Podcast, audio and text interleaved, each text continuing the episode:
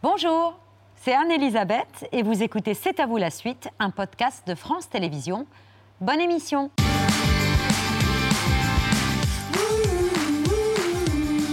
C'est à vous en direct jusqu'à 20h55 avec Pierre, Patrick et deux phénomènes. La première est l'une des actrices les plus populaires du cinéma et de la télévision française, héroïne à potentiel de la série la plus regardée en ce moment en France. À ses côtés ce soir, une jeune humoriste et comédienne. Toutes les deux ont un tempérament de feu et un humour auquel il est impossible de résister. Candidate très redoutée de LOL qui ressort, l'émission où sont réunis que des gens drôlissimes, mais où il est interdit de rire. Eh, tu connais la blague de la chaise? Vas-y. Elle est pliante Excusez-moi. Mais t'as un rire de ouf, excusez-moi, excusez-moi, c'est pas un rire, c'est des mes chicots qui sont beaucoup trop avancés et Non, juste. c'est un rire, c'est un rire. ça. Non, Ça, c'est pas un rire. c'est un C'est un rire, ça. Alors, on- on- je te propose qu'on demande à, à- à Audrey, c'est celle qui était le plus proche de l'action. Elle a clairement éclaté de rire. Oh non, c'est pas ça éclaté de rire C'était pas un rire euh, franc, c'était un rire de. de. con- de. de je veux pas être méchante envers toi, mais elle est pétée ta vanne. Et une, une marionnette qui, me- qui, me- qui me met dedans. Et je m'en veux. Audrey Fleurot, Melha Bédia, bonsoir à toutes les deux. Bonsoir. Bonsoir. Vous êtes réunis pour la première fois au cinéma dans la très très grande classe qui sort le 10 août prochain et dont on parle longuement, film signé Frédéric Kiring. Mais on a découvert votre complicité bien avant ça, dans la saison 2 de cette émission géniale. Audrey, vous êtes prête à tout pour faire craquer euh, les autres, quoi. Une Ah bah- chaussette, une marionnette et hop, c'est parti, quoi. Euh, oui, parce que je suis, vraiment, je pars du principe que les trucs les plus nuls euh, marchent. Mais euh, évidemment, bah, si vous participez au jeu, vous le faites, vous le faites sérieusement, quoi. Et, et, et- et le truc, c'est que plus on avance dans le jeu, plus les gens sont fatigués, plus ils peuvent partir vraiment sur tout et n'importe quoi. Euh, donc euh, voilà, et puis le, le- le- le niveau était, était, était vraiment élevé. Vous êtes allé loin dans la compétition? Euh, ouais, ouais, ouais, ouais. Je suis partie, vraiment, j'étais énervée. Quand vous passez un certain cap, vous arrivez, vous êtes un peu certain de partir dans les premiers, vous arrivez à passer un certain cap et après, vraiment, vous ne vous voulez plus sortir. Quoi. Euh, Mais là, euh, tout le monde enfonce le clou pour dire que vous avez rigolé, y compris votre frère Ramzi, là, sans pitié. Bah là, il n'y avait plus de famille, il n'y avait plus de patrie, il n'y avait plus de religion, il n'y bah, avait Il y plus avait des images surtout. Il y avait des images, il y avait- il y avait la barre. On a pu regarder. On imagine que le tournage du film entre a dû être costaud avec vous deux là. Alors, on a tourné le film euh, avant. Avant, Du oui, c'est coup, ça. euh, du bien coup, avant. sur LOL, on se, on se connaissait déjà. On Mais avait oui, tourné, euh, mais Ramzi, vous avez prévenu, prévenu Audrey est drôle, très très drôle. Il me l'avait dit. Et il m'a dit à un moment donné, elle peut même te faire des cours de salsa. Et j'avais pas compris cette info. Et après, on a discuté et j'ai compris l'info. C'est-à-dire, Bah, C'est-à-dire qu'elle a des talents cachés de danseuse. euh, Vraiment, j'ai rien à dire. vous êtes bien trouvés toutes les deux dans l'envie de faire marrer les autres, quoi. Ah bah, je pense qu'on s'est et l'une et l'autre euh, construites euh, comme ça dans notre enfance et que voilà, ça fait partie de. de- c'est un rapport au monde, c'est un rapport aux autres, c'est comment vous rentrez en interaction avec les autres. Euh, les choses se font assez vite dans l'enfance et dans l'adolescence. Comment vous décidez de, de lier contact avec les gens? Et ben voilà, nous c'est passé par l'humour et on l'a gardé. Et pourtant, quand vous avez dit à votre frère que vous vouliez devenir humoriste, c'est limite si vous a parlé. euh, Elle m'a plus Plus- parlé. pendant plus deux par- ans. Deux ans, ouais. Deux ans. Bah, il faisait le, le grand frère protecteur. Il pensait que, je sais pas, j'allais à Malibu euh, vendre mon corps. Et en fait, euh, j'allais jouer dans des caves euh, pour un chapeau à 8 euros. Donc, j'ai pas compris pourquoi il m'en a voulu. Mais si, en fait, maintenant, avec du recul, je le comprends. C'est un métier qui est difficile et il voulait me protéger en grand frère. Ouais, ouais, tu Il parles. est très vieux, il a 50 ans. Enfin, non, je veux pas m'embrouiller avec des gens qui ont 50 ans. C'est Oui, parce génial. Il n'y que en a pas autour de cette table. Non. donc, Mais non, je Et sais. Il y a ou beaucoup plus vieux ou beaucoup plus Il jeune. n'y a pas 50 piles. Bon, bah, je suis réglé alors. c'est bon. Bon, on parle longuement de la très très grande glace, mais là tout de suite, c'est la très très grande glace de l'œil de Pierre. Oh là là. Rendez-vous quotidien.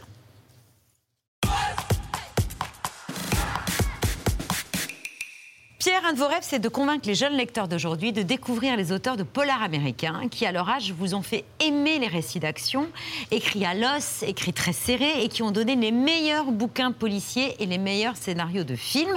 D'où votre œil aujourd'hui sur un auteur nommé Horace McCoy. Horace McCoy a eu à la fois des moments euh, de grand succès, mais aussi de sacrés moments de dèche, et d'une manière générale, 58 années de vie assez secouée. Il est né en 1897, il a plus de 50 ans, euh, dans le Tennessee.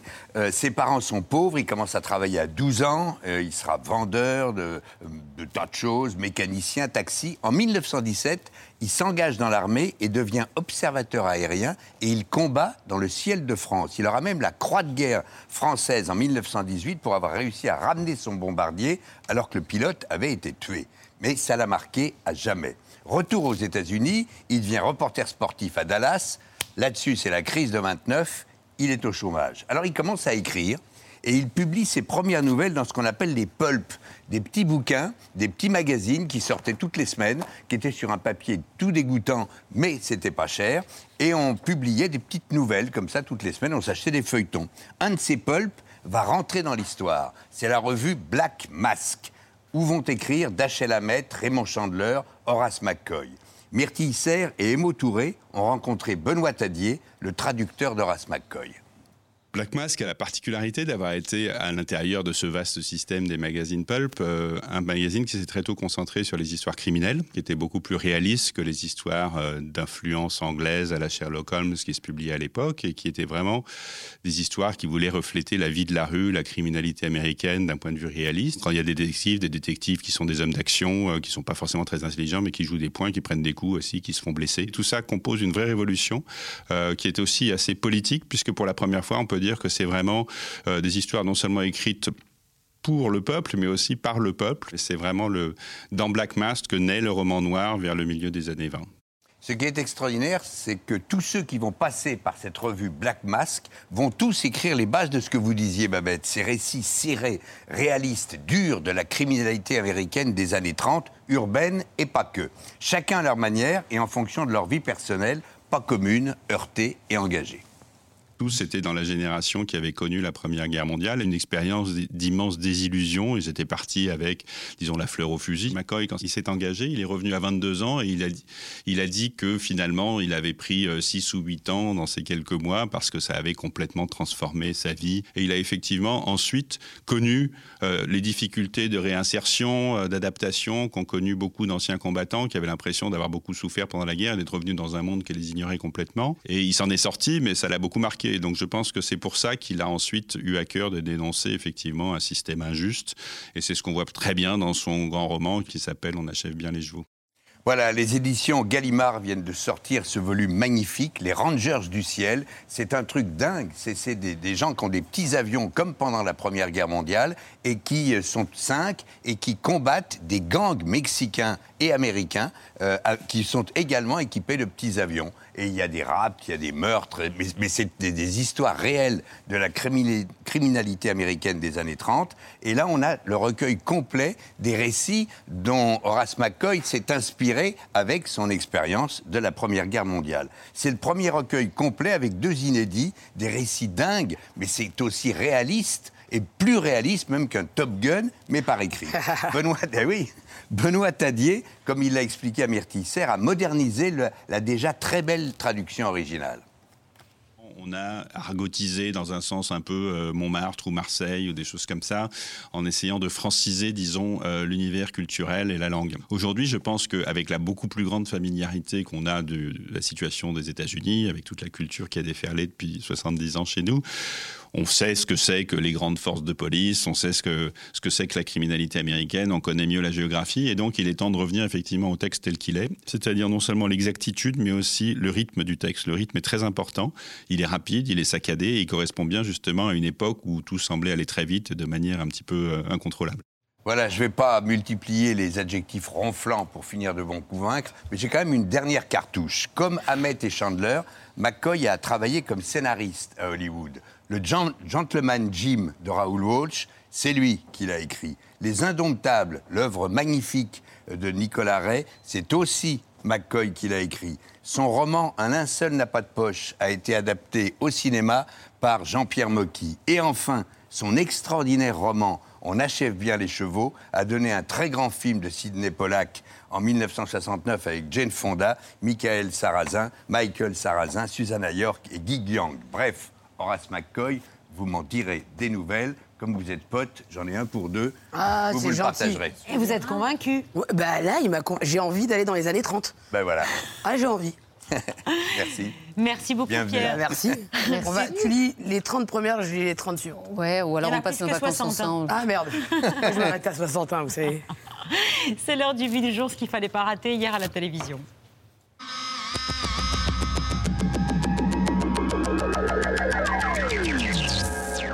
Une chaleur accablante va s'abattre demain et jusqu'à dimanche sur presque toute la France. Dans le sud-est, le feu couve dans les forêts. Les pompiers du Gard sont en alerte maximale. Et cette vague de chaleur va accentuer la sécheresse. 36 départements sont déjà en restriction d'eau. La végétation plantée rafraîchit l'air grâce à un phénomène d'évapotranspiration. Un arbre peut rejeter jusqu'à 450 litres d'eau par jour, autant que 4 climatiseurs à plein régime. Ces appareils consomment beaucoup et rejettent de la chaleur. Selon une étude, l'utilisation de climatiseurs provoquerait une hausse de température de 1 degré dans les grandes villes. C'est à l'horizon 2050. C'est-à-dire que si on ne fait rien, voilà, le 12, Mardi juillet, 12 juillet 2050. 44 à Paris, 40 à Nantes, euh, 43, 42 dans le sud-ouest. Eh bien, ce bulletin météo fictif, c'est ce qui est prévu. Alors peut-être pas 44 à Paris, mais on est dans le même ordre de grandeur. C'est ce qui est prévu à la mi-juin en France. Denis, je pensais pas qu'il y aurait autant d'eau en voyant le, le trou là. C'est pas toujours comme ça, tu sais. Aujourd'hui, c'est bien. Je suis contente. Mais parfois, pour trouver de l'eau, on doit creuser et creuser et aller toujours plus loin dans le sable. Vous êtes la 70e et dernière miraculée de Lourdes. Est-ce que vous avez déjà été dans l'impossibilité de trouver de l'eau? Oui, malheureusement, c'est arrivé l'année dernière pendant la grande sécheresse. On trouvait rien et c'était vraiment très dur à vivre. Il faisait tellement chaud qu'on avait mal à la tête. On avait tout le temps envie de dormir parce qu'on était très faible. Le pupitre est installé sur le tarmac, devant l'avion présidentiel, moteur allumé. À quelques minutes du décollage pour la Roumanie, surprise, Emmanuel Macron, qui refusait encore hier de commenter les élections, improvise une allocution. Mais parce qu'il en va de l'intérêt supérieur de la nation, je veux aujourd'hui vous convaincre de donner dimanche une majorité solide au pays. D'un brusque hochement de tête, il réaffirme son autorité. Il grince des dents et ne peut cacher sa nervosité. Nous avons besoin d'une majorité solide pour assurer l'ordre, à l'extérieur comme à l'intérieur de nos frontières. Rien ne serait pire que d'ajouter un désordre français au désordre mondial. Son bateau coule, euh, Macron prend l'avion. Ni abstention, ni confusion, mais clarification. On inspire. Et de nouveau, tac, tac, tac, tac, tac, tac, tac, tac, tac. Dimanche, aucune voix ne doit manquer à la République. Tout ça, c'était du cinéma. Ils m'ont prise pour une dinde, en fait. Mais c'est absolument scandaleux. Vous savez très bien euh, que ce président ne doit ces élections, les deux élections, qu'à la discipline républicaine euh, des électeurs de gauche et en particulier les écologistes. Pour lui, l'élu insoumis ne vaut pas mieux que la candidate du RN. Un candidat comme M. Ruffin, qui est encore une fois un candidat insurrectionnel, extrêmement violent dans ses propos, n'est pas un candidat euh, bon chic, bon genre, dans un bel arrondissement parisien qui nous vient du Parti Socialiste et qui est arrivé à NUPES. On n'est pas du tout sur le même cas de figure. Jean-Luc Mélenchon attaque la police, il est ambigu, pour le moins sur la laïcité, il dénonce les institutions, encourage le chaos, fustige l'histoire, la mémoire, le passé de la France. Son programme économique conduirait, le pays à la faillite, rapportent les experts les plus crédibles. Sur le terrain économique, justement, la NUP, qui prévoit 250 milliards d'euros de dépenses, brandit cette tribune signée par des dizaines d'économistes. Tournant le dos aux politiques qui accroissent les inégalités, la NUP porte aux législatives un projet de transformation sociale et écologique. J'ai tout perdu, Denis.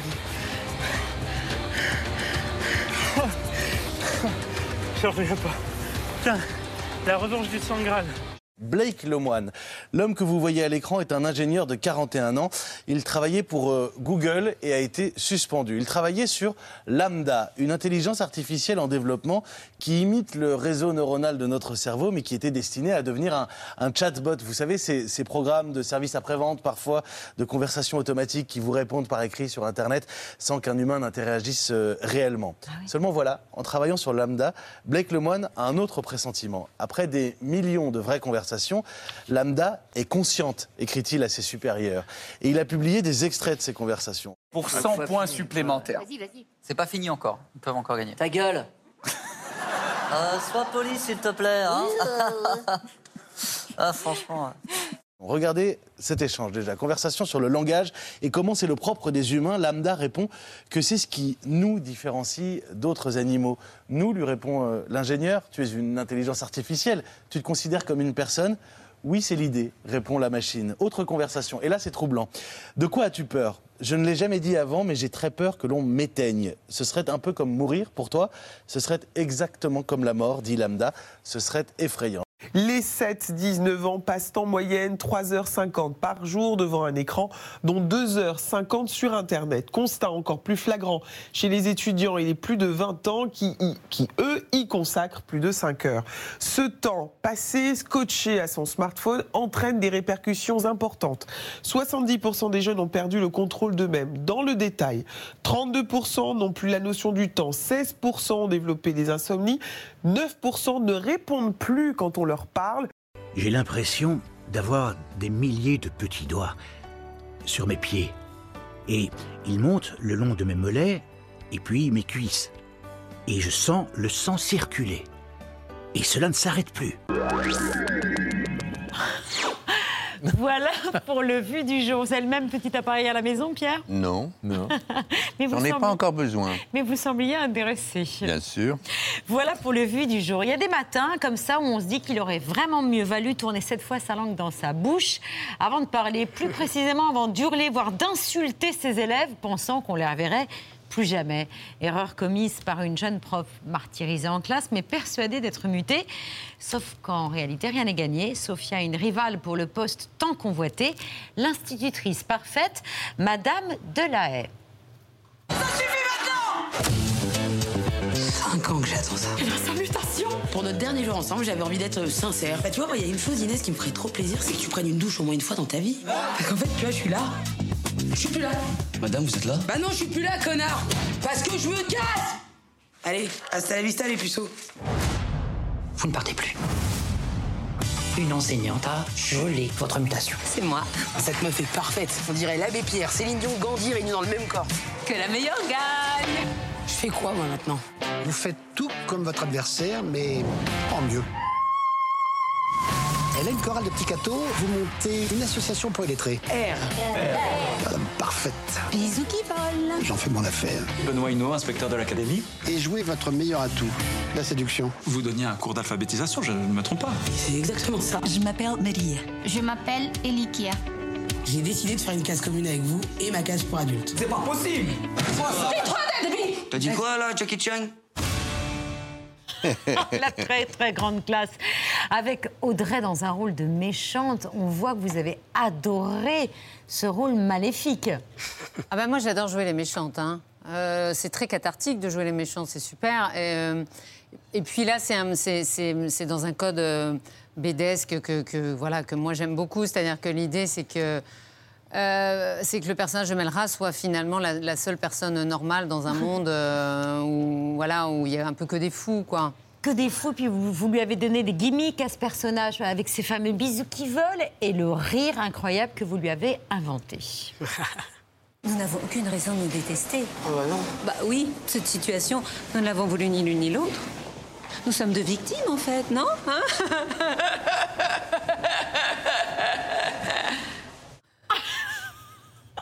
Ça, c'est du Audrey Fleurot.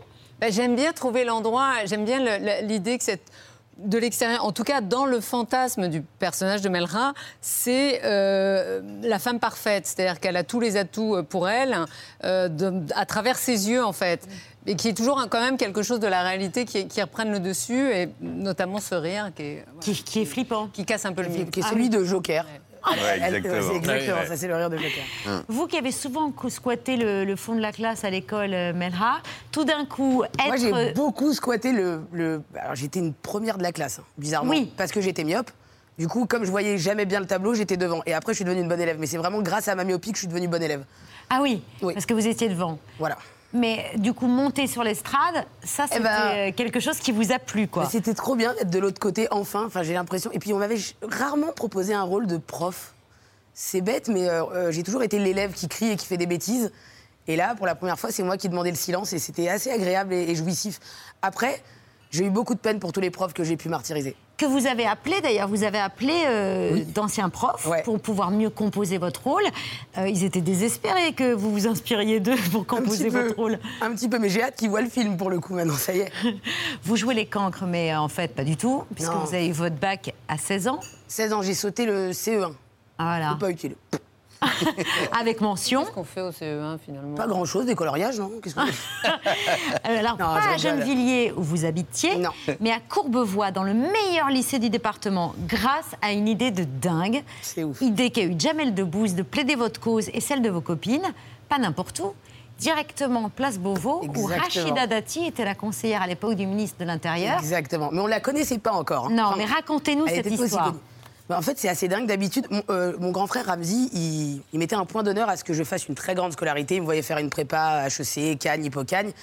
Et bon, après, j'ai parti faire les tournées de Diams, donc il m'a plus parlé. Mais au final, euh, c'était important pour lui la rentrée scolaire. Et euh, j'avais été dans un lycée public et il y avait toutes mes copines et il s'est dit, elle va jamais travailler. Donc, il avait appelé Jamel à la rescousse parce que lui était en tournage. Il a dit à Jamel, comme c'est important pour toi aussi que nos petites sœurs aillent loin dans les études, occupe-toi-en, s'il te plaît. Et on va dans un lycée à Courbevoie privé qui s'appelait Montalembert. Et j'arrive avec Jamel et trois copines et nos chemises cartonnées avec nos bulletins. Et on arrive à la récré. Et elle l'a mal pris et elle nous a dit Mais vous venez avec Jamel Debbouze, on vous, on vous reçoit pas. Donc euh, il a passé trois coups de fil à l'époque, il était un peu en lien avec Rachida Dati, et il me dit bon je t'emmène quelque part mais tu me fous pas la honte. Et je vois pas du tout où il va m'emmener. Et on arrive place Beauvau avec mes trois copines de Gennevilliers, et on attend comme ça, et c'est Rachida Dati qui nous reçoit, et elle me dit bon vous voulez quel lycée je dis, bah, c'est-à-dire comme ça, je peux demander plein de trucs. Genre, c'est le génie de la lampe, je te frotte et j'ai trois vœux, quoi. Dans ma tête, je me suis dit, c'est incroyable, cette petite arabe de Place Beauvau, je l'adore. Elle va me réaliser tous mes rêves. D'ailleurs, je lui ai demandé si je pouvais maigrir, et non. Du coup, on est resté sur les lycées. Et du coup, non, elle, elle me dit, bah, bouge pas, on va regarder. Elle a regardé les meilleurs taux de réussite en Ile-de-France. J'habitais à Gennevilliers, donc pas trop loin. Et en un fax, je me rappellerai toute ma vie, parce que je trouve ça fou les gens qui utilisent le fax encore. Elle avait mis une feuille et j'étais euh, admise dans ce lycée Paul Lapie à Courbevoie. Et... Lycée public Lycée public, mais qui avait très bonne réputation. Et entre-temps, pour la petite histoire, il y a- il y, a Sarkozy qui est rentré et qui lui a demandé un truc. Et j'ai fait Oh, C'est le mec qui avait dit pour les Karcher. C'est en scred à mes copines. C'était marrant ce qui s'était passé cette journée-là. Et après, je suis restée euh, en, en bon terme avec Rachida. Ben voilà, qui a changé votre scolarité. Qui a changé j'ai eu le bac grâce à elle avec mention. Quand je pense que j'ai toujours pas réussi à trouver un orthophoniste ou une orthophoniste pour mon fils. Mais non, tu cherches J'avais pas, j'avais pas le numéro d'Arachida. On va demander à Rachida. Essayez le fax. Ah oui, il faut vous faire installer un fax de type urgence. Ah oui, peut-être, ouais. Audrey, bien avant de jouer les méchantes, votre euh, intérêt pour le théâtre et peut-être même votre passion euh, ont démarré à 8 ans quand euh, on vous emmène à la Comédie Française. Je dis on, mais en fait c'est votre père qui était pompier et de garde à la Comédie Française.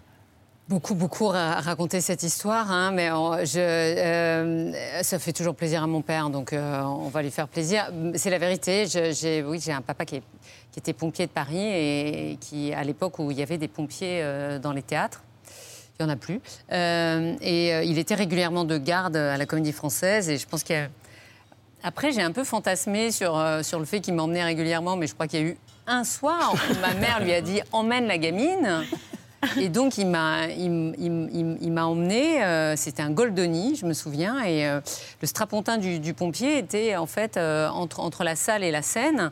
Et donc, je voyais à la fois le spectacle de, la salle et à la fois, je voyais tous les changements de décor, les acteurs qui couraient, les, changements de costumes et tout. Donc, je, voyais l'envers du décor en même temps.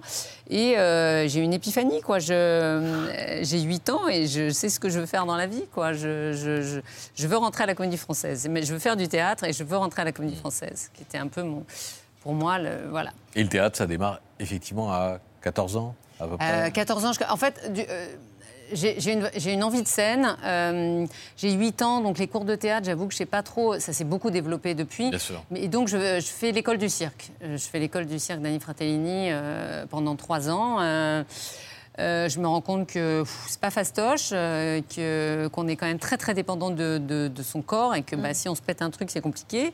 Et puis euh, à 14 ans, je rentre dans les conservatoires d'arrondissement. euh, et voilà, et je présente le- le- le- les concours d'école nationale pour un peu rassurer mes parents et puis moi-même d'ailleurs. Et à 23 ans, on vous retrouve sur la scène de l'École nationale supérieure des arts et techniques du théâtre de Lyon. Vous jouez dans Répétition publique d'Enzo Corman, mise en abîme d'une troupe de théâtre.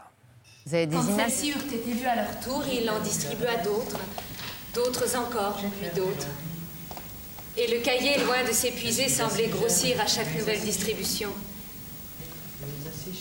Ils lurent ainsi durant des heures, jusqu'au lever du jour, jusqu'à ce que le cahier fût devenu un livre, un livre énorme, astronomique, un livre tel que Zlat disparaissait derrière. Alors, je n'ai jamais vu ces images, donc c'est assez émouvant, je dois dire. Et euh, bon, bah, le théâtre filmé, hein, c'est toujours un petit peu particulier. Je n'ai jamais vu ces images. Euh, ça me fait un petit, euh, ça me fait un petit quelque chose. Vous pas pouvez lui donner le. Non, je savais pas, je savais pas du tout qu'il y avait eu une captation. euh, Offrir. On va faxer un DVD à Audrey. C'est trop mignon. Euh, euh, oui, non, non, mais c'est vrai que moi, je, voilà, je, moi, moi, mon rêve, c'était de faire du théâtre. Ça a été ma vie pendant euh, dix ans. Et puis, euh, et puis j'ai commencé à tourner. C'était du beurre dans les épinards. Et puis, euh, et puis, ça a commencé à prendre de plus en plus de place. Et ça devenait compliqué avec les tournées. Mais euh, voilà, moi, tout- tout- tous les deux ans, en gros, j'essaie de, retourner au théâtre parce que c'est, c'est, vraiment mon goût premier. Et quand vous étiez euh, comédienne pour le théâtre public, mais que vous faisiez en même temps de la télé, c'est- c'était pas, c'était forcément, c'était accepté, c'était bien Ah bah vu non, non. euh, par, par Bah, vos, moi- par vos camarades de Non, j'ai vécu une espèce de transition, en fait, euh, qui, qui- qui était que les, les familles étaient très... euh, il y avait- si vous faisiez du théâtre, vous ne faisiez pas de la télé, quoi. Et quand... euh, en fait, je, je me souviens, c'est quand j'ai eu le, le- le- le casting pour Engrenage et que je n'ai pas pu réenchaîner avec le prochain projet parce que le tournage me prenait trop de temps. Euh, le metteur en scène avec qui je travaillais à l'époque m'a dit bon bah, si tu préfères te prostituer à la télévision. Ouais. Donc on était quand même vraiment dans des voilà puis c'était des familles où si tu faisais du théâtre public tu faisais pas du théâtre privé Ouais, si tu ouais, faisais de la télé tu faisais pas du cinéma. Et je trouve que les, les- voilà les, les- les s'est milieux sont de plus en plus poreux heureusement. Mm. Et puis aujourd'hui, vous avez le, meso- le melon. C'est vous qui le dites. J'ai le melon. En, voilà, vous avez Bah oui, affiché mais sur parce que- Instagram le nombre de unes que vous collectionnez. Non, mais là, c'était un peu rigolo parce que j'étais, en vacances. Euh, je, je vais m'acheter un magazine vraiment dans. C'est un petit village. Euh, je vais au- à, à la presse. Et j'ai, l'intégralité des, des couvertures euh, et l'intégralité euh, en même temps quoi donc c'était un peu rigolo et puis surtout ce qui était vraiment très rigolo c'est d'aller en acheter et que la et que la voilà la personne qui me fait payer ne fait pas du tout le lien en fait et euh, Elle s'est dit que vous ça, aviez une un passion peu, pour une certaine Audrey Fleurot. et bon, du coup, j'ai un peu immortalisé le, le moment Bah parce ouais. que c'était quand même. euh, C'est c'était beau- exceptionnel. Bah c'était ouais. beaucoup. Quoi, Ça s'appelle un, grand chelem. Donc voilà. Euh, un grand chelem et un haut potentiel intellectuel. J'ai pas le droit d'enquêter. Et depuis quand ça t'arrêtes ça? Putain, t'as raison. Arrêtez, qu'est-ce que vous foutez là? Qu'on n'avait pas le droit d'enquêter. C'est pas votre truc de marcher en dehors des clous, alors laissez faire les professionnels. Mettez des gants. Oui, bon, ok. Il a un complice. Moi, j'aimerais retrouver ce type. Je sais qui c'est. C'est qui Mon père. Ah, papa, Ça va, chérie je t'ai parlé de mon nouveau job Tu vas adorer. Vous avez un dossier sur moi. Si je vous lâche quelques infos, vous passez l'éponge. Il conduisait une savoir avec un sarrasin mal réglé. Ouais. Ça vous va, ça? Je suis pied au plancher. hein. Ça, c'est la bande-annonce du dernier épisode de la saison 2 qui est diffusé demain, euh, 21h10 sur TF1. Vous regardez encore les audiences ou pas? Parce que 9 millions là, de téléspectateurs encore. Non, mais c'est. C'est plus que Macron quand il parle. Non, mais ce, qui est, autant. euh, ce qui est rigolo, c'est que c'est pas que je les regarde, c'est que j'ai- toute la pyramide qui m'appelle en fait euh, le vendredi, ce qui ne m'arrivait jamais avant. Moi, j'étais dans des séries chorales, on était content si ça marchait, mais personne ne vous appelait, personne ne vous bravo, disait ouais. euh, où on en est en fait. Et là Donc ça, c'est très nouveau, et c'est vrai que ben. Après, c'est particulier, quoi, Je- de, de porter une série et de. de- je me suis beaucoup investie. euh, C'est vrai que j'ai. Bah, j'ai envie de ne pas décevoir les gens, j'ai envie de, de continuer à, à embarquer euh, le, le- le public avec moi. Donc, euh, bah oui, euh, ouais, ouais, je les regarde. C'est- très nouveau. hein, et, euh, et ça fausse un peu le- le- les choses, je dois dire. Avec une veine sociale dans HPI à laquelle vous tenez beaucoup. Oui, et d'ailleurs, euh, c'était important pour moi qu'on la remette dans la galère parce que c'est vrai qu'on euh, voilà, on, on- on parle d'une France qui est assez euh, conséquente et pas beaucoup à l'image. Euh, moi, je trouve ça chouette faire, de faire un personnage qui n'est pas du tout misérabiliste et qui est très, euh, qui a cette capacité à embellir les moments et à faire de- de euh, face aux difficultés d'arriver à donner le change en permanence. Mais euh, c'est vrai que je me suis dit bon bah une fois qu'elle est intégrée à l'équipe, euh, bon bah maintenant elle a un boulot, elle a plus de problème de thunes, qu'est-ce qui se passe quoi? Elle galère de logement, quoi. euh, Alice Carré-Brognaud, qui est notre, notre auteur principal, a eu cette idée géniale euh, de lui faire perdre sa maison. Et donc, elle est en galère, elle est à la rue avec ses mômes et elle va squatter chez les uns et les autres, euh, ce qui est assez cocasse. Avec Melha bientôt dans le HPI, Mel Melha? avec plaisir. Tu viens nous faire un petit guest? Avec grand plaisir. Ah bon, alors je refais monter, je fais remonter l'info. Ah, c'est gentil. Bah oui, en haut de la pyramide, là. En haut de la Ouais, elle, est- pyramide. elle a l'air bien cette pyramide. elle a l'air bien. En, en dehors du fax, euh, vous avez un talent caché, Melra, euh, que connaissent ceux qui vous suivent sur les réseaux, plus que ceux qui suivent l'humoriste ou la comédienne, c'est Melra Bedia, joue-la comme Zidane. À la petite seconde, ouais, j'ai peut-être pas le bon profil, tout le monde le sait. Ici, t'as beaucoup plus tourné que le Covid. Mets mon grain de sel et la sel, je vais la cuisiner à ma sauce. Je suis disponible au bois de Boulogne, je suis disponible sur Amazon. C'est moi la plus chaude, c'est moi Zidou, c'est moi je tire les pénalties. Pas besoin de voler son flow, je suis validé par Mélanie. Tu vois que tu fais la star, pareil que t'as deux, trois fans vers Annecy. J'ai fait le JT, aucun piston, même pas eu besoin de Ramsey. Je suis le Real, toi t'es même pas sur le bord du Los. Coup de casse, t'as vu mon affiche 1, je suis dans tous les kiosques. Me tester, essaye, moi je resterai. 13 L Selecto, donne ailes, je suis une pure sang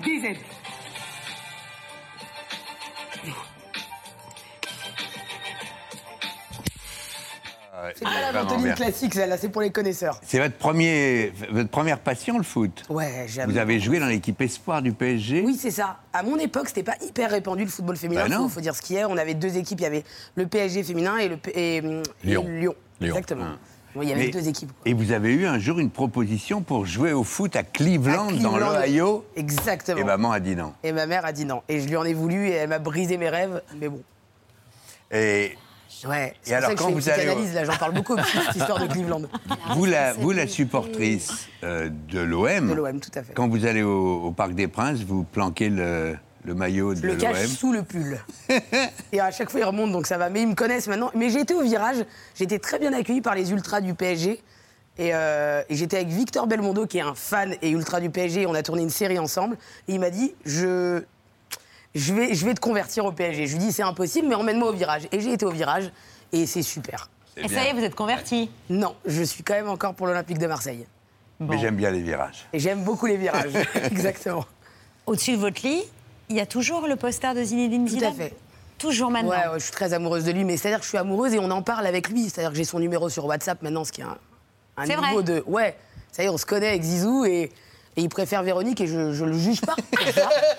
je comprends, j'arrive un peu comme ça, euh, sans me présenter, sans crier gare. mais- J'aime bien qu'on mette une photo est- de Zizou au cas où on ne le remettait plus très bien. Il y a des gens qui Euh, font- Attendez, euh, Zidane, poupou, ça me Allez sur son. Wikipédia, C'est Zizou. Zizou. Bah attention. Non, je l'aime beaucoup, C'est je suis l'homme très parfait. amoureux. C'est l'homme parfait pour moi. J'ai rien à dire.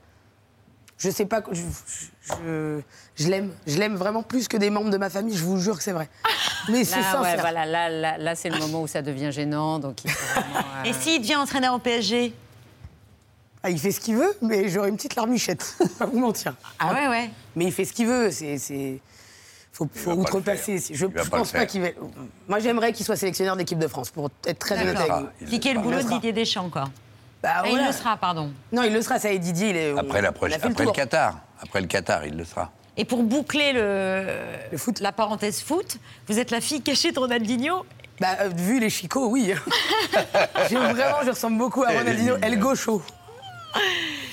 Ouais, j'ai la même tête. Je suis, je pense, péruvienne. J'ai dû être adoptée par deux Algériens. qui- Et il vous reste encore des gestes techniques du foot ou pas Un Genre, petit peu, oui, mais Un petit jongle, c'est jouable ou pas Ouais, normalement. Après, euh, j'ai des claquettes. Oh, le hein. traquenard. Oui, c'est un traquenard. Oh, le traquenard. Merci, mais c'est un ballon du PSG Ah non, c'est de la... À l'équipe de France. Ah, Elles peur. sont où les claquettes Bah, c'est des claquettes comme ça. Ah ouais, laisse tomber. Si j'y arrive, franchement, attends. Allez, on y va.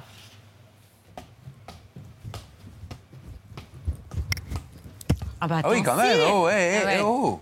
Oui, mais Ah ouais. la claquette hein Attendez, je Ah bah oui. Non, non, ça vous embêtez pas, bon, ch- J'aime bien chez vous. Je vais pas mettre la table. Je sens que les assiettes arrivent. Je vais pas débarrasser. C'est génial. bah ouais. Je vais pas chercher le ballon. J'adore. Et la- bien. et la vaisselle non plus, après. Peux- Vous pouvez m'adopter. Oui. C'est possible. Ouais, mais vous nous préférez nous plutôt que vous, les membres de votre famille. Faut oublier Zizou.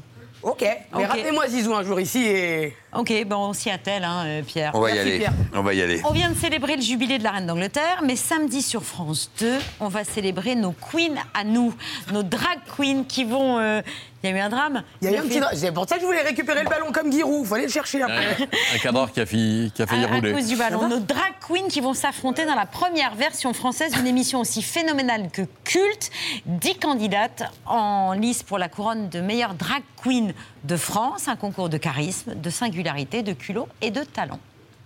Je cherche la prochaine grande reine du drag français. Parmi des centaines de drag queens, seuls 10 ont été sélectionnés pour ce concours hors norme.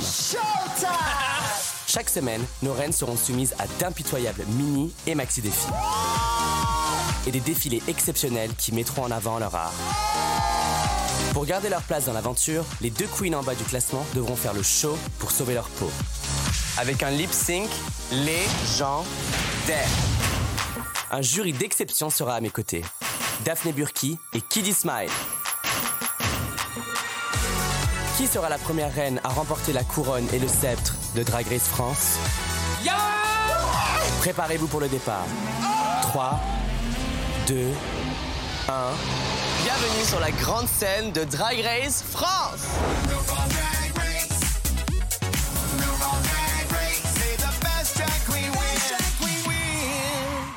Nicky Doll, Daphné Burki, Kiddy Smile, bonsoir à tous les trois. On est Merci de nous Ravis de vous accueillir. Audrey Fleurot est fan de RuPaul Drag Race, la version je l'ai dit américaine. déjà, ouais. Bah voilà. Non, mais le truc qui me fait un tout petit peu rire, c'est qu'en partant, je me suis dit, est-ce que ce rose n'est pas un tout petit peu rose? Est-ce que c'est pas un peu too much? Tellement pas. Mais non. Ah non, non c'est Tellement même, pas. c'est même pas, c'est même pas l'eau, un peu. Tellement c'est même un peu pas passe-partout. C'était- en fait. presque le slogan, enfin moi de vie, trop c'est pas assez. Exactement. Trop, c'est jamais assez. Et d'ailleurs, j'ai porté cette perruque, enfin, c'est évidemment mes cheveux, c'est une blague, mais je savais que tu serais, euh, que tu serais ici avec Sensible, sensible Ah, c'est une perruque Ah ouais. hommage à Audrey. Exactement. C'est magnifique. Niki, votre personnage de scène haute couture et très animé, a vu le jour il y a une dizaine d'années. Vous avez été la première candidate française à concourir dans la version américaine de l'émission. Mhm. C'est vous qui allez juger et départager les candidates épaulées par Daphné et Kiddy, qui est musicien, chanteur, DJ et réalisateur pour ceux qui ne le connaîtraient pas. Une compétition qui est lancée le 25 juin. Mhm. C'est pas n'importe quel jour, c'est le jour de la marche des fiertés. Euh, et c'est pas un hasard parce que ce concours, c'est une ode à l'inclusivité. Amen. C'est ça. Mhm. Amen, c'est ça Oui, c'est vrai. Parce qu'il est question dans ces concours de lutte contre l'homophobie, de grossophobie, de transphobie et de racisme. C'est c'est de tout ça dont il est question? En fait, je pense que c'est un, c'est un moyen pour, euh, pour, euh, pour des catégories de gens qui sont souvent marginalisés de se réunir autour d'un art et de montrer en fait que grâce à cet art, on se réapproprie des traumatismes qu'on a vécus, on les met sur scène, on le mélange un petit peu avec des paillettes et du lip gloss et des cheveux roux et on crée une super émission. Ouais. Et les candidates ont des profils incroyables, euh, Daphné, euh, cette année. Euh, vous avez fait mieux en termes de diversité parce qu'il y a, l'une de vos candidates qui s'appelle Big Bertha. C'est un drag queen barbu. Ouais, Mhm. et qui est absolument génial, qui est déjà une- qui performe beaucoup dans les cabarets, qui a déjà sa notoriété, l'air de rien. Bien sûr. Mais c'est vrai que dans ce casting, en fait, pour tout vous dire, quand, on, quand la version française a été lancée, il y a près de 400 queens qui ont postulé de toute la France. C'est-à-dire qu'il y a autant de styles de queen que de, que de sortes de fromage en France. C'est-à-dire qu'il y a de tout. C'est vrai. Et ça a été moderne, très euh, compliqué, très compliqué de les choisir. Et donc, il y a 10 profils de- très différents et qui viennent de, de partout en France. On y revient longuement, mais euh, je ne veux pas vous faire attendre plus, Rebecca. Ouais, on a marre d'être debout, pardon, Non, Rebecca. Chef du propriétaire du restaurant Dante, rue de Paradis à Paris. C'est ça. C'est alors moi j'avais lu bêtement lèche de tigre, non c'est Non, leche. c'est leche des tigrés. Donc, c'est un plat originaire du Pérou. Lèche de tigre. Lèche de Ouais, tigre. ça me Ouais, ouais. franchement, Ouais. Très bientôt grâce à Babette Lemoine. Ouais. Ce sera comme ça la carte maintenant. Lèche de tigre. Je le fais. Lèche de tigre. Bon, leche des tigre. C'est un ceviche, quoi. Ouais, C'est ça. ouais. C'est un ceviche et le leche, en fait, c'est la ouais. marinade qui accompagne le plat. Et comme il fait très très chaud, je me suis dit que ce serait sympa d'avoir un plat frais qui se mange froid. Donc une marinade agrumes, citron jaune, citron vert. Et là, on l'a un petit peu pimpé avec des cerises et des fèves parce que c'est de saison et on s'est dit que ce serait sympa. Eh ben, ça a l'air super. Merci, Ouais. franchement, merci beaucoup. Mangez. hein. Ah bah moi, je mange à chaque fois. Merci, régalez-vous. Merci, beaucoup. Et- Bonne soirée. au revoir. Euh, Daphné, donc vous l'avez dit, 400 Ouais. candidats pour euh, candidature pour 10 places seulement. 10 queens. 10 queens. Camille Schmitt et Louis Amar sont allés rencontrer. Oh, ils ont fait le travail, Oh. super. C'est quoi votre spécialité, s'il devait y en avoir une? Ah, moi, j'ai la danse. Moi, je suis une showgirl. Je m'enflamme euh, des parties du corps. Donc, euh, généralement les bras, mais euh, pour un zéro de plus, euh, la tête, euh, les jambes. Ma spécialité, c'est les feuillages. C'est me mettre à nu et montrer tout ce corps bien enrobé. Quelles sont les qualités indispensables requises pour gagner Drag Race les qualités être soi-même. De l'endurance, parce que croyez-moi, c'est euh, c'est l'école militaire du drag. hein. Savoir tout faire et tout faire très bien. Où est-ce qu'on retrouvera la France? Ah bah la France, on va la, on va la trouver dans nos expressions. Euh, moi, j'ai beaucoup des expressions de chez moi, de la Martinique. Dans Drag Race France, on est attendu, euh, je pense, sur la mode. On va montrer vraiment un casting très original, très diversifié et qui représente bien la France d'aujourd'hui. Le casting, là, il est au niveau américain. Enfin, moi, j'ai moins Oui. vu la, la version Ah, américaine. moi, j'en ai mais- vu beaucoup. Et effectivement, Et- je trouve qu'il est largement à la hauteur de, du RuPaul américain. Ouais. Américaines ou anglaises, elles sont très très très Mhm. au niveau. Ça a été très compliqué. Le premier défi, euh, le premier maxi défi. Il y a des mini défis et des maxi défis. Alors, le premier que Et le j'ai, maxi moi, défi, c'est c'est- Talent Show. Ça fait. Elle vous en épaté, qui dit? Ah oui, il y en avait, il y avait vraiment beaucoup, beaucoup de talent. Moi, c'est- C'était la toute première émission. Et euh, on a pu constater qu'elles avaient vraiment envie d'être là. Il y en a même qui ont combiné plusieurs de leurs talents en une seule fois. Le premier épisode, il met- place vraiment la barre hyper haut. Et euh, on n'a pas été déçus, nous. Non. Ah. Mais Non, ce est-ce qu'il ce qu'il faut expliquer, c'est qu'elles savent tout faire. Mais c'est ça. Et Voilà. ce qu'il faut savoir, c'est que pour, euh, pour, une première, pour un premier épisode d'une première saison d'une franchise française, elles ne se sont pas du tout démontées et elles sont arrivées prêtes à, à se faire briller, à faire briller notre culture, notre art français et, et notre pays euh, aux yeux du monde. Parce qu'il faut savoir, c'est qu'on a une fanbase en France, on a une fanbase du drag dans le monde. Donc la France, c'est aussi un peu les Jeux Olympiques euh, du drag. Mhm. Et là, c'est la France qui arrive, qui, qui, qui va vraiment se présenter. Très Donc, bonne pression en ce moment. Ouais. Tout faire pour préciser, c'est euh, en plus du playback, euh, le chant, Alors, la est- danse, la comédie, l'improvisation, le design, la couture. Voilà. Ce qui est très connu, en effet, c'est le playback. Hmm. Mais en fait, c'est des artistes pluri- pluridisciplinaires. Elles savent tout faire. Donc, elles savent évidemment s'habiller, elles savent dessiner son, leurs vêtements, elles savent se maquiller, elles savent se coiffer, elles savent chanter, euh, danser, nous faire rire surtout. En fait, elles, elles arrivent à nous extirper complètement de la réalité. Elles nous font du bien. C'est une maison qui fait du bien, en fait, Drag Mhm. Race. Donc, c'est ce que disait Babette au tout début, c'est que tout le monde est le bienvenu et que souvent, quelqu'un qui regarde pour la première fois le show, euh, juste un épisode, déjà, ils ont un- ça leur procure énormément de joie, mais surtout, ça donne des clés. Ça donne, ça, Et ça libère, à- surtout, ouais, ça libère. S'émanciper, en tout cas. Et puis très important, évidemment, le nom. Euh, les candidats Choisir son nom de drague. Choisis, nous ont proposé des drag names pour vous. Ah bon? Oh On va me Tête de renommer bouquin. Parce qu'elle est très cultivée, elle a une culture immense. Et la pleureuse. Lady Fée magique, Lady. Parce que c'est en fait, c'est une fée. C'était mieux, je l'ai eu grâce à elle. C'est ma mère, Daphné Berky, voilà. Je veux dire, son drag name, ce serait la maman de Paloma. Un truc par rapport à la couture, un, un dé de coup de rat. Burkina Facette. Daphné Kini parce que euh, so cutie. Et ça reste toujours bikini, tu vois, toujours dans la mode. euh. Cutie Daphné. Cœur de beurre. C'est vraiment un petit cœur de beurre, elle est adorable. Moi, je dirais da, da, da, Daphné, point d'exclamation. Et le point d'exclamation fait partie du nom, c'est important. Ok. Cutie Daphné. Bah ouais. Lequel vous Bikini. préférez? Bah, je sais pas. Bah, mais- bikini. Mais, alors, moi, je me suis Bikini. pas lancée encore dans le, dans le drag.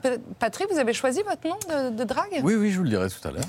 Coco la patoche Ah non, pas, pas, pas de patoche. Pas de de pas de- patoche. Oh, non, qui, dit vous avez un nom de drague aussi Ah, oui, moi j'ai un super nom. J'adore. Mais c'est une marque, j'ai le droit de, Oui, oui. de le dire. C'est un nom. mon- ouais, mon- c'est un nom. Et mon nom, c'est Nutella, sans huile de palme. Voilà. En fait, je devrais dire, je m'appelle Ella. Nutella. Voilà. Parce que vous le faites très rarement, une à deux fois par an, mais vous vous éclatez, quoi. Ouais, franchement, et euh, Melha m'a déjà vu. Oui, je l'ai m'a déjà vu. C'est les, les Euh, boules. oui, c'est ça. Elle est venue. euh, On va confondre ah. avec les Pokéballs. Non, pas, pas, pas, pas ça. C'est nourrissant aussi. Non, mais parce que moi, dès qu'on me dit bowl, tu vois, j'ai l'impression que c'est un nouveau C'est truc. les tu vois, ballrooms. Et qu'il faut manger, quoi. Il faut C'est manger avec de l'ananas et du saumon, c'est relou. Alors que là, toi, c'était une. ouais. Niki, vous avez donc été la première française et la seule, je crois, à ce jour, à avoir participé à l'émission RuPaul Drag Race. C'était en 2020. Vous avez fait honneur au pays avec des tenues extra. Euh, on en voit quelques-unes. Euh, vous aimez raconter des histoires dans chacune des tenues. Ce soir, vous nous racontez quoi? Euh, ce soir, je vous raconte une péripatéticienne intergalactique qui est très fan de Mylène Farmer. voilà. non, en fait, c'est vrai que je- je- je- j'essaie de puiser un peu mes inspirations entre. Je, dis que je suis toujours à l'intersection de, la mode des années 90 et des mangas qui ont animé toute mon enfance quand j'étais encore euh, in the closet et, pas, et pas beaucoup d'amis. Je, m'évadais dans mes jeux vidéo et mes dessins animés. C'est pour ça que je peux aller de Jeanne d'Arc à Cendrillon à, une marine, euh, une marine Jean-Paul Gaultier euh, au premier épisode. C'est Nicki Minaj qui a inspiré votre prénom C'est Nicki Minaj qui a inspiré mon prénom parce qu'elle était, elle avait ce côté un peu Barbie dans sa, dans sa, dans sa période euh, de Pink Friday, qui était son premier album. Et, euh, et je- ah, c'était pile le moment où je cherchais mon nom. Du coup, j'ai enlevé le i, j'ai rajouté un y parce que je voulais quand même être un peu original. Et Doll pour me, per- me permettre d'être versatile dans, ma, dans, mes, dans mes choix de, de look et de, de personnalité. Et elle Euh, était dans le jury de votre premier défi. et elle était dans le jury de mon premier défi et on m'a demandé d'écrire un rap et de le performer pour la première fois devant Nicki Minaj. Voilà, c'était euh, fingers in the nose. Dans la vie, vous êtes Karl Sanchez, maquilleur professionnel. Le prénom Karl, c'était un, c'était déjà prémonitoire. Ah, bah, faudra, c'est vrai. à la mode hein Vous- Bah ma, oui. ma maman euh, s'est battue pour que je puisse m'appeler euh, Karl avec un K. Il y a, d'ailleurs le, le reste de mon prénom composé qu'on ne révélera pas tout de suite. Mais euh, oui, ma- ma- ma- je pense que ma mère m'a nommé avec un nom atypique parce qu'elle savait que je voulais faire des choses euh, pour me sortir un peu de, de l'ordinaire, entre Et guillemets. J'aime bien quand vous dites euh, drague est ce que je fais et être un homme et qui je suis. Mhm. C'est bien. En fait, je pense qu'il y, a- énormément de connotations et de, clichés sur, euh, autour du drag en France. On a l'impression que c'est un, vice sexuel, que c'est des hommes qui, n'arrivent pas à être heureux dans, leur- vie au quotidien. C'est pas du tout ça, en fait. Ça, ce que vous voyez là, c'est une extension de moi-même. C'est une super héroïne que je me crée, qui me permet de m'exprimer. Et c'est surtout un doigt d'honneur très glamour à la société et qui montre qu'en fait, j'ai pas besoin de prendre les codes que vous m'inculquez depuis tout petit au sérieux et qu'en fait, je peux être glamour en pathéticienne intergalactique. Et je suis même invité à, à- à dîner une lèche de tigre. Merci pour Ah, euh, le soutien euh, communauté I lèche de tigre. Je suis souvent seule, mais là un peu moins. Daphné, ça m'étonne pas que vous soyez à la tête de cette émission. Ah oui Non, moi je suis pas. Moi je suis, je suis à côté. Ce qui est assez euh, bluffant, c'est le parcours Bien euh, sûr. qu'a eu Niki évidemment et qui a représenté la France et qui est suivi par des, des millions, millions de personnes parce que bah, parce qu'elle est unique déjà et elle a présenté le show. C'était une première pour elle. C'était génial d'être évidemment à tes côtés avec Kidi. Donc moi j'étais juste là pour donner un, un- on était là pour faire de- un regard particulier sur ce qu'on était en train de voir. C'était- assez délicat d'ailleurs de départager euh, ces dix queens, mais, euh, mais ça vous étonne pas? Moi, je sais pas. Moi, j'étais très très troublée d'y être. C'est- étrange de suivre un show depuis des années et de tout d'un coup s'y retrouver. C'était chouette. Mais j'étais très heureuse surtout que ça se retrouve sur le service public. 23h15 Voilà la sur bonne France nouvelle. 2 pour le premier épisode de cette adaptation française de Drag Race. Et puis après, ce sera sur France TV. France TV slash, slash c'est tout de suite sur France TV slash pour tous la les suite épisodes. de la compétition. Tous les Une jeudis. fois par Tous semaine. les jeudis. Et- Et puis si on achète Tétu, qui on retrouve à la une de Tétu demain? Kiddy Smile et Nicky Doll. Oh. Tous les deux, magnifiques une qu'on Ouais, voulait vachement bien. signaler. Merci à Très tous les trois. une. La Bah, merci grande classe. Euh, on conclut cette émission comme tous les soirs par les actualités de Bertrand. Eh oui, oui, oui, oui. Et ensuite, peut démarrer tout de suite avec le lip sync de. Bon, ok. Euh, à la une de ce 15 juin, la météo. Évidemment, vous en parlez tout à l'heure. 23 départements euh, placés en vigilance orange canicule, des températures dignes d'un four sur pyrolyse alors qu'on est mi-juin. Le grand retour du Pentacourt. Bref, c'est une catastrophe de bout en bout. La canicule, sujet traité sur. Ça dépend comment tu le portes, le vrai. Oui, mais ça je parle peut, ça peut être OK. De- Pas mon papa patoche. Oui, voilà. Je vous coupe pas. Non, non, non, mais. Alors, c'est pas de pâte patoche. Papa Pat, pat, patoche, patoche. c'est du Mais le Pentacourt, qu'il fasse chaud ou non, le Pentacourt, c'est non. La canicule, sujet traité sur euh, toutes les chaînes info, mais de toutes, c'est CNews qui a poussé la logique éditoriale jusqu'au bout. Il fait chaud dans le Gers euh, aujourd'hui, il fait très chaud ici euh, à Auch. Et oui, 45 degrés mi-juin, c'est c'est hoche, effectivement. Euh, mais malgré ça. Je suis avec toi sur cette vanne. Merci, Je bah. C'est le verlan de C'est le chaud. verlan de- chaud, ouais. tout à fait. Et c'est aussi une ville. Pardon, Patrick. Oui, beau, et chaud, c'est une contrepétrie aussi, c'est ça que tu vas nous dire. Belge. Belge, contrepétrie belge, beau et Ah. contrepétrie. Ah, on connaît pas. Et non, j'avais- oui, mais ben voilà. Et ben, Faut acquiescer dans mais ces- malgré ça, euh, certains continuent de trouver ça plutôt sympatoche. Pour se rafraîchir, on se trempe les pieds dans l'eau et on profite de l'ombre des arbres. On vient avec les copines euh, bord de Loire, on bronze, on vient manger des glaces euh, à la petite ganguette qui est à côté. C'est agréable. Mais non, c'est pas, c'est pas agréable, on va tous crever On va tous crever Alors pour subir le moins violemment cette canicule aussi précoce que flippante, à chacun son astuce, euh, comme ce monsieur qui semble s'être un peu trahi tout seul. Non, après on s'arrête un peu plus souvent que d'habitude, on boit un peu plus que d'habitude, de l'eau bien sûr. De- et quand on dit bien sûr euh, sur l'eau, c'est que quand on précise, c'est pas super, super habituel. Enfin bon, bref. Et de tous les témoins canicules, c'est BFM qui a décroché le meilleur en interrogeant en duplex euh, cet après-midi l'un des plus grands acteurs français. Enfin, à peu près l'un des plus grands acteurs français. Alors dans ces conditions difficiles pour certains de travailler, nous sommes en direct avec Jean Dujardin, artisan couvreur, euh, plutôt. Eh oui, The Artisan. Gine du jardin. Merci, merci. Gine du Jardin. Oui, en fin de saison, quelqu'un qui s'appelle Jean Dujardin, Ah ça suffit à faire mon bonheur, euh, ma bête. Et il y en a un qui profite bien du soleil, c'est Brice Hortefeux. On a pu le constater ce matin sur BFM. Bonjour, Brice Hortefeux.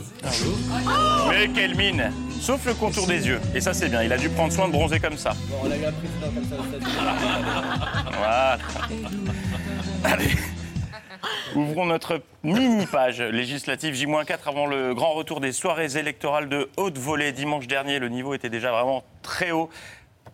Ah, euh, niveau argument, hein, souvenez-vous. Et c'est très grave. Et je pense que, je, Ah que quelconque, que per- personne ici dise Vous- que dans, vous ne dans- regrettez dans- pas parce que moi, c'est dans dans une le altercation privée, dans une altercation privée, ah, et vous, ne Ouais. pétez pas non plus la nuit dans votre lit. euh, Restons, restons que dire Eh oui. Eh bien, nous avons un nouvel entrant dans l'album Panini, des arguments de haut vol de soirée électorale. Franchement, les socialistes, où est-ce qu'elles sont vos valeurs là-dedans Vous avez Juste un mot, parce Pour que les je- vois bien le, le petit numéro de claquette euh, auquel euh, se livre. claquettes, vous la- êtes la en droite- basket, moi, je ne suis pas en basket et c'est pas un numéro de claquette. Voilà, c'est pas des claquettes, vous êtes en basket, gros patapouf. Alors, tu vas faire quoi Gna, gna, gna. Vivement dimanche. En bref, ce matin, Rachida Dati était l'invitée de France Info et elle était très impatiente que ça se termine. Parce que ça veut dire que c'est pour eux. Ça n'a jamais été pour Non, eux. mais Rachida Dati, à un moment, il y a donc, non mais attendez, on va pas y passer toute l'interview. Non mais on va des- pas y passer 22, Encore 22 une minute, heures. si vous permettez. Non mais euh, enfin, on va pas y passer toute l'interview. Ma position est claire. Je n'y suis pas. voilà. Donc euh, on passe à autre chose. Alors, on passe à autre chose. Au même moment, Laurence Ferrari accueillait euh, Xavier Bertrand. Xavier Bertrand qui a décidé sans aucune raison euh, tangible de changer de façon de parler au milieu de sa phrase, de voix. Quand on voit aujourd'hui ce qui, ce qui se passe à l'école, c'était encore l'un de vos reportages ce matin, est-ce que le gouvernement prend des mesures ou est-ce qu'il évalue? Est-ce que le gouvernement prend des mesures ou est-ce qu'il évalue? Mais euh, je n'en sais rien du tout, hein, finalement. C'est une excellente question, pour se dire. Et- Je suis au bout du rouleau. Ça peut arriver. Et ça arrive à tout Ça le monde. peut arriver. Et on revient ces actualités avec euh, Jordan Bardella. Hier sur BFM, Apolline de Malherbe a surinterprété sa façon de Ah dire oui. bonjour. Il est 8h33 sur RMC et BFM TV. Bonjour Jordan Bonjour. Bardella. Bonjour, dis donc, vous dites bonjour à Despôts Minet avec une énergie. Pas d'énergie particulière, il a juste dit bonjour. Mais bon, ce matin, nouvelle interview pour euh, Jordan Bardella sur Europe 1 et nouvelle euh, surinterprétation de sa façon de dire bonjour. Bonjour Jordan Bardella. Bonjour. Président du Rassemblement National, ça ne se voit pratiquement pas, mais vous, vous êtes un peu fatigué, vous tournez beaucoup. Mais non, il a juste dit bonjour là encore. Mais donc à, à bonjour égal, il est soit très énergique, soit très fatigué. Et ce n'était pas le Bardella du Rassemblement National euh, qui était invité, mais le fan d'Eddie Barclay de retour d'une after de soirée blanche. Eh oui. Mais quelle belle tenue.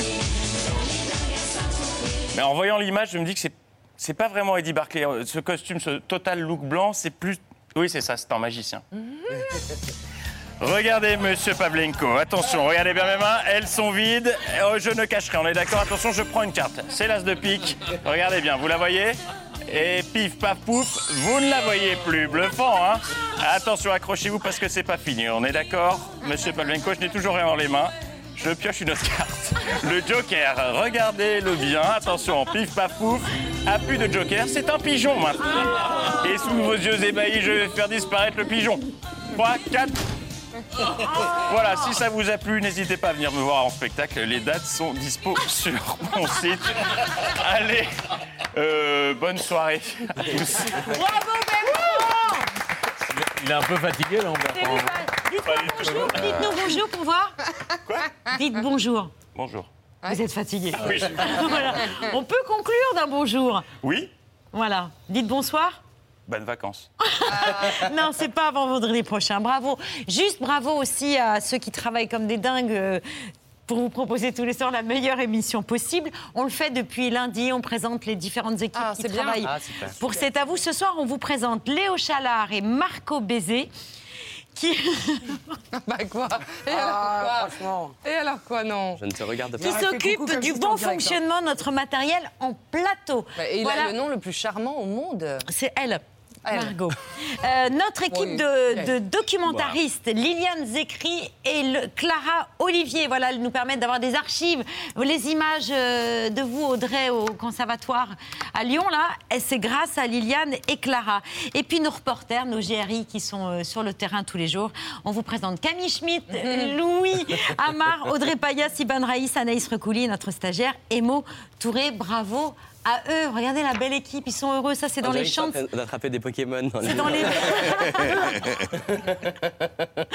c'est exactement ça, c'est nos Pokémon GRI. Merci beaucoup Audrey Fleurot, Melha Bedia. La très très grande, grande classe est en salle le 10 août prochain. Miskina, que vous avez co-réalisé et co-écrit, sortira à l'automne Oui, mais je vais 2022. revenir parce qu'il n'y a pas eu le plat, là, il n'y a que l'entrée. Exactement. Quand on est les deux à manger, quoi, en fait? Vous reviendrez. Daphné Burki, Nicky Doll, Kid Ismail, Drag Race France, c'est sur la plateforme France TV, mais d'abord sur France Télévisions, samedi 25 juin à 23h15. Il y aura une tournée en France. Les premières dates, c'est au Casino de Paris, les premiers 2 et 3 septembre. Exactement. Et puis il y a un nouvel EP, Kid Ismail, Paris Burning Volume 1, qui est disponible. J'ai toutes les infos, j'ai tout dit. Tout de suite, c'est François Bunel, la grande librairie. Le thème ce soir, et si la littérature offrait une seconde chance? J'en aurais bien besoin. Dernière émission avant la 500e, c'est le 6 juillet prochain. Voilà. Donc la folie La Vous voulez qu'on 500e. vienne un peu On Ah ouais. un peu votre Ah bah ce serait bien qu'il y ait des... Bah oui. Voilà. Il faut, Avec toujours, il faut toujours du drag quelque part. hein. Exactement. Sinon, bah, une fête est ratée. hein. tout de suite, on passe Moi, la... c'est mon anniversaire, donc je me dis si Le 6 juillet ça, ça, me Ah ben ça voilà. Si vous voulez bien tous vous tourner vers Mehdi pour saluer euh, nos téléspectateurs. Merci de nous avoir suivis. À demain 19h. Ciao, bisous.